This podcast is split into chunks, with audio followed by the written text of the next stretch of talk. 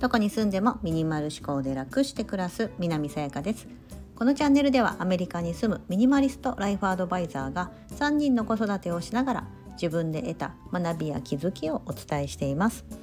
今日は100日チャレンジ6日目やめた人間関係ということでお話をします。はい。まあ、これはチャレンジというか、まあ、今までもやってきて、うん。まあ、これからもやっていこうと思っている決意のことも含めながら私なりに人間関係で、まあ、心得ていることみたいなのを7つお結構結構多いなみたいな感じですけど 7つお伝えします。はい。まあ、その7個のうちのまず1つ目が気が乗らなければ断る。2つ目は好かれようと思わない。3つ目悩みやネガティブに引っ張られない。4つ目悪口を言わない。7あすいません。5つ目いい距離感を保つ。6つ目一人を楽しむ。7つ目自分の意見を押し付けない、うん、この7つはですねかなり普段から意識していることでもありましたしありますしなんかねこれえーと、ミニマリストっていうよりもなんか海外に来て結構、うん、あの思えるようになったって感じかなと思うんです。であの海外に来た私みたいな日本人の人が何かねこう結構価値観だったりとか変わるのっていうのはやっぱり結構この人間関係が一番多いんじゃないかなと思うんですよ。あのいい意味でですよいい意味で。うん、まあその理由としてはまあ、その海外に住んでる日本人となるとものすごくその日本人であることがマイノリティなんですよね。すごく少人数しかいないのであの絶対全員に比べたらですよ、うん、日本に住んでると周りの人みんな日本人じゃないですか。うん。なのでその言葉ももちろんねあの意思疎通が簡単にできますしただ海外に来たらそれがうまくいかないですよね。同じエレベーターに乗り合わせても向こうがバーって喋ってる言葉がわからない。もそうですし自分が喋ってる言葉が何かその例えば私と夫が喋ってることをあの向こうの人は理解できない。うん。ってこともあったりとかしてなんだろうなそのお互いがなかなかその理解し合えないみたいなところもあったりするんですよね。こうパッとパッとではその言語の壁があったりとかして、うん、なのであの結構こうなるんじゃないかなと思ってるんですね。うん、でそれ私はどちらかというとすごくポジティブに捉えていて、うん、だからこれぐらい考えれるようになったってことなんですけど一つ目の気が乗らなければ断る。うん、これはですねあのなんだろうなあの後々につながるそのいい距離感を保つみたいなところにもつながっていくんですがあの言葉の壁があるとですねやっぱりそのすごい居心地なんだろうその一生懸命その頭ですごく考えて自分が伝えたいことだったりとか相手の言ってることを理解するためにめっちゃ頭使うんですよね。うん、なぜなら第二言語で理解しなきゃいけないし第二言語で伝えなきゃいけないから。うん、でやっぱそれをずっとやるの疲れるじゃないですか。うんだからねやっぱ短時間しかできないんですよ。あとはなんかすごく深い話ができなかったりセンシティブなちょっとこのなんだろうなあの悩みだったりとかがなんかなかなかこう意思疎通ができなくてうまく伝わらないからもういいやみたいな感じになったりとか、うん、だから結構ライトなその結構軽い人間関係になることが多いのかなと思うんです。まあ、私は特にですねその言葉がめちゃめちゃ達者なわけではないので今まで仕事でねずっとメンバーとの子たちと一緒にやってたとしても初めはやっぱり分かってあげれないからそのなんか泣きながら仕事辞めたいですって言われた時ももうなんかうまく言えなくってもう誰かサポートに入ってもらわなきゃいけないっていう不甲斐ない思いをしたりとかもあったんですけど、まあ、最後ら辺になったらねもうなんかそれでもこう私なりにあの少ない言葉であるボキャブラリーの中で伝えようみたいな感じで頑張ってやるんですが、うん、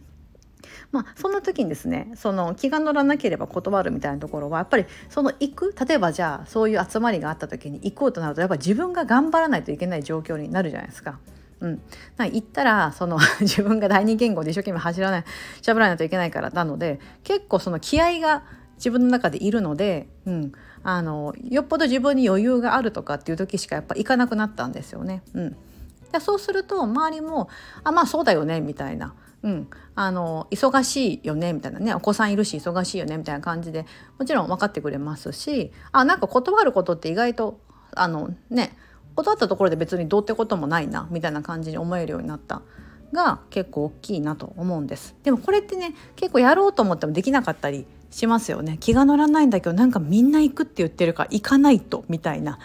何々しなければの感情が働いてしまって、うん、あの気が乗らないんだけど言ってしまうことがあったとしても何かしらねこうあの まあもう別になんかちょっと体調悪いんでだったりとかあなんかちょっと時間ないんででもいいし、うん、何かしら理由をつけて別に断るっていうのはねあの全然こっちの自由じゃないですか。うん、だからノーという勇気みたいなところはあのすごい持つようになった、うん、っ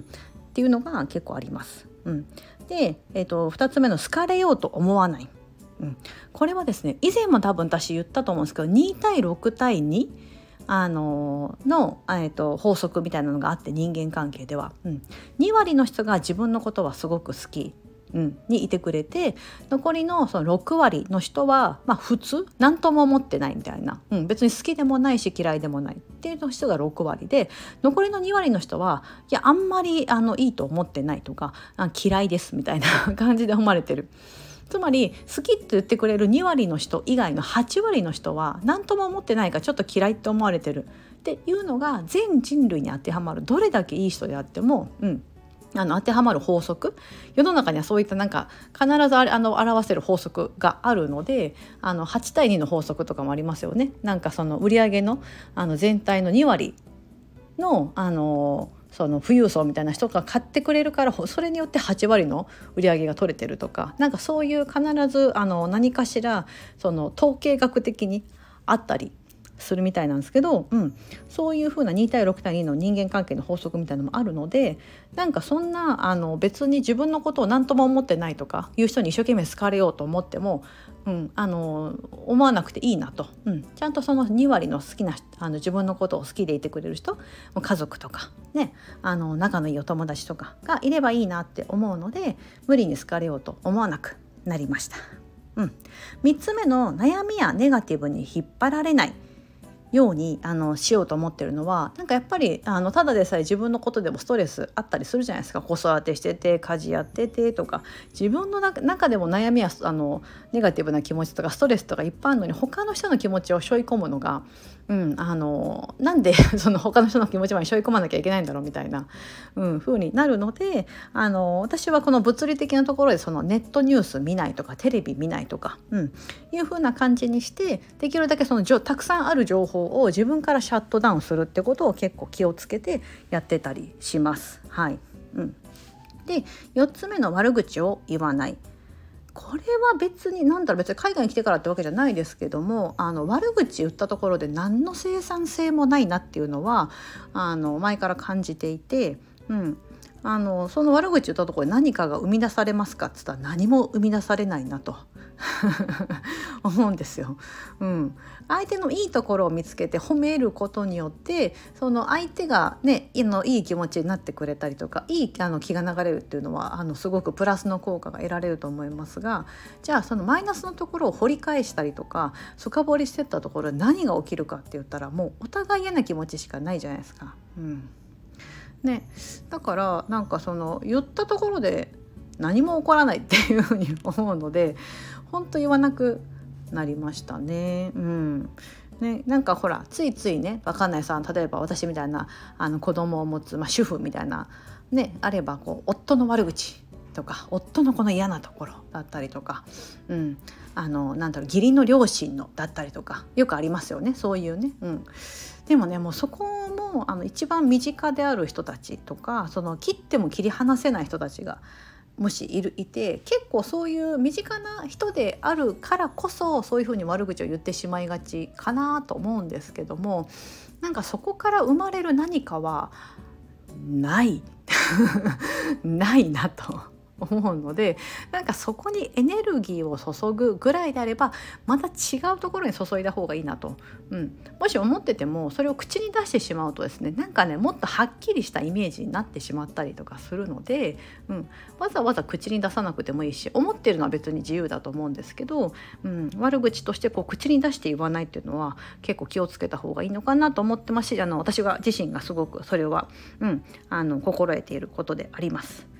で5つ目のいい距離感を保つ。うんあの初めの方にお伝えしたその海外に来るとですねやはりそういうちょっとその深いって話ができなかったりとかすると、まあ、ある程度やっぱりその距離感が生まれるんですよね。でもうその距離感を私はもういいと思ってて、うん、なんかそんなべったりしなくてもね仕事の関係とかだったらもちろんそうですしそのお友達だったとしてもですね